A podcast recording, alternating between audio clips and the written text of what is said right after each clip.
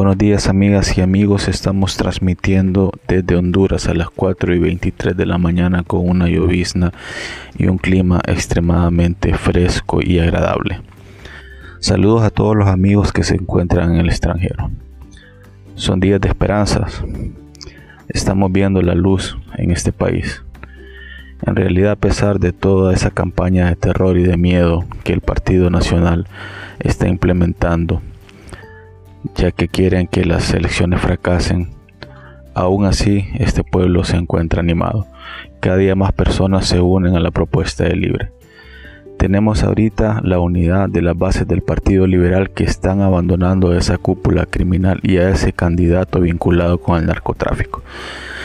Gianni Rosenthal, quien es el candidato del Partido Liberal, Dice en sus discursos que él nunca ha sido condenado por corrupción, que él es un candidato impoluto, que simplemente estuvo preso en los Estados Unidos porque lo condenaron por comprar unas vaquitas, unas vaquitas que se las compró a un cartel de narcotráfico que Obama lo designó como uno de los carteles más violentos y más peligrosos de Latinoamérica.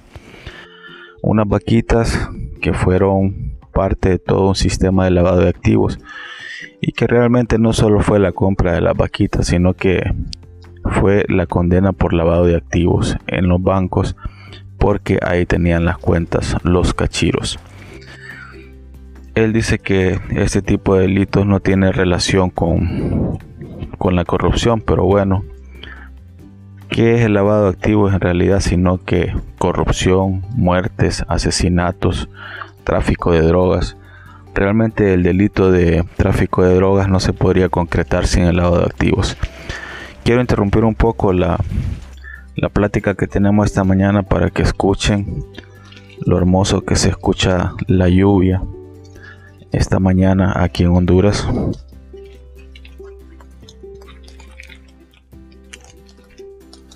Para los amigos que están fuera, realmente Aquí amaneció como que si estuviéramos en, Girona o como que estuviéramos una mañana de esas mañanas que allá son cálidas en, en Suiza, por ejemplo. En realidad allá en este clima sienten calor, pero nosotros aquí realmente con este clima sentimos un clima fresco, agradable. Entonces, volviendo un poco a nuestro tema, en realidad es el momento para que todos pues nos unamos y apoyemos esta propuesta de libre. Realmente las personas que todavía no entienden que libre es la mejor posibilidad del país, pues se le, se le explica de manera lógica. Realmente libre es un partido que ha cedido su poder y lo está compartiendo con un sector que es opuesto a, la, a los planteamientos de libre, que es el sector donde se encuentran todas las personas que en algún momento adversaron al libre. Sin embargo, la candidata del partido les ha cedido incluso el Congreso Nacional. Esto es importante porque esto crea un equilibrio un equilibrio que no tenemos ahorita. Ahorita lo que tenemos es un poder absoluto, un hombre en la presidencia, en el ejecutivo, que abusa totalmente del país porque tiene el Ministerio Público, porque tiene la Corte Suprema de Justicia, porque tiene el Congreso Nacional y desde el Congreso Nacional legislan las peores leyes, lo que más afecta al país para protegerse ellos, para proteger su corrupción, para proteger su narcotráfico, para proteger su lavado de activos. Entonces no tenemos mejor opción que votar por un partido que ha entendido que debe de gobernar con todos los sectores del país en un gobierno de conciliación. Y es por eso que cada día más personas se están uniendo a la propuesta de Libre. Como lo dice Milton Benítez en su programa El Perro Amarillo, este es el momento de rescatar el país y el que no quiera acompañarnos que se aparte mejor el que no le quiera dar dignidad a su vida, el que no quiera entender que este es el momento más trascendental del país, que este es el momento de vencer la dictadura, que este es el momento de vencer el narcotráfico, que este es el momento de vencer esa corrupción tan detestable que se ha apoderado de nuestro país, pues simplemente que se aparte, que siga viviendo sin dignidad, que siga viviendo sin entender que este país merece un mejor futuro. Yo estoy de acuerdo con ese pensamiento de Milton Benítez, porque en realidad comprendo que jamás el pueblo se había cohesionado tanto en una candidatura como en la candidatura de Xiomara Castro de Zelaya. Podemos ver un montón de cosas que están tratando de hacer. Por ejemplo, aquí en San Pedro, luego de haber conseguido la unidad entre el Partido Libre, el Partido Salvador de Honduras y el Partido de Dori Gutiérrez, se inscribió la candidatura de Roberto Contreras. Y desde el poder, desde las instituciones, boicotearon esta candidatura y dejaron fuera a Roberto Contreras pretendiendo desarmar la unidad que se había conseguido en la ciudad. Claro, les interesa esta ciudad porque desde aquí se están lavando activos en la municipalidad de San Pedro Sula, porque desde aquí se están creando proyectos como el siglo XXI que afecta a toda la población de San Pedro Sula mediante una carga impositiva, es decir, una carga de impuestos grosera que ya estamos en realidad en una posición que no podemos seguir cargando con todas estas cosas solo para mantener la corrupción de ellos. Y lo dejaron fuera Roberto Contreras en la Comisión Nacional de Elecciones mediante una jugada que nosotros aquí en Honduras conocemos como cachurecada.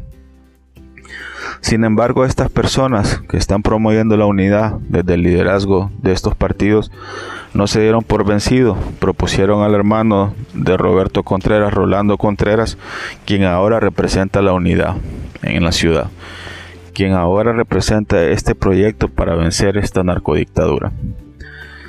Están haciendo tantas cosas alrededor.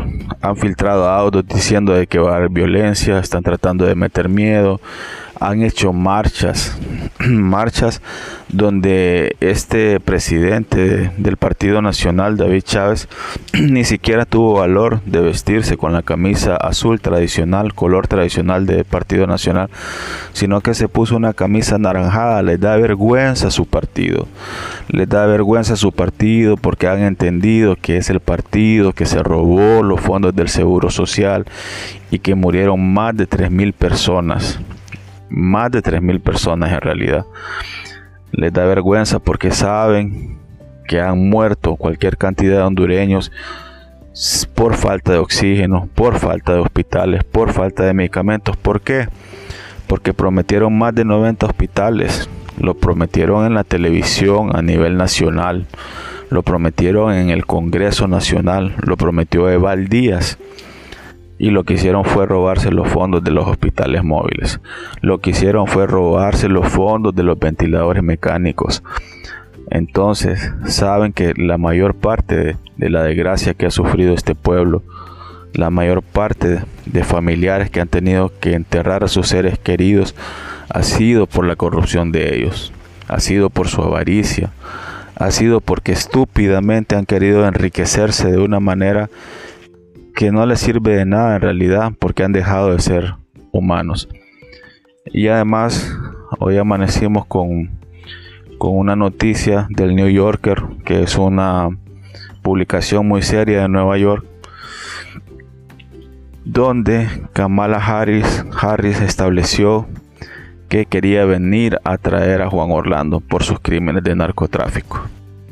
En realidad la suerte está tirada, en el país estamos avanzando hacia la libertad, hacia romper las cadenas, hacia estamos caminando hacia un nuevo amanecer en realidad. Estamos caminando hacia la luz, pero no la luz de la muerte, la luz de la vida. Porque estamos viendo las señales que vamos a derrotar esa probiosa dictadura. Saludos amigos en el extranjero, un abrazo fraterno y esperamos que desde, donde quiera que ustedes estén nos ayuden a formar la conciencia necesaria para construir un nuevo amanecer en este hermoso país.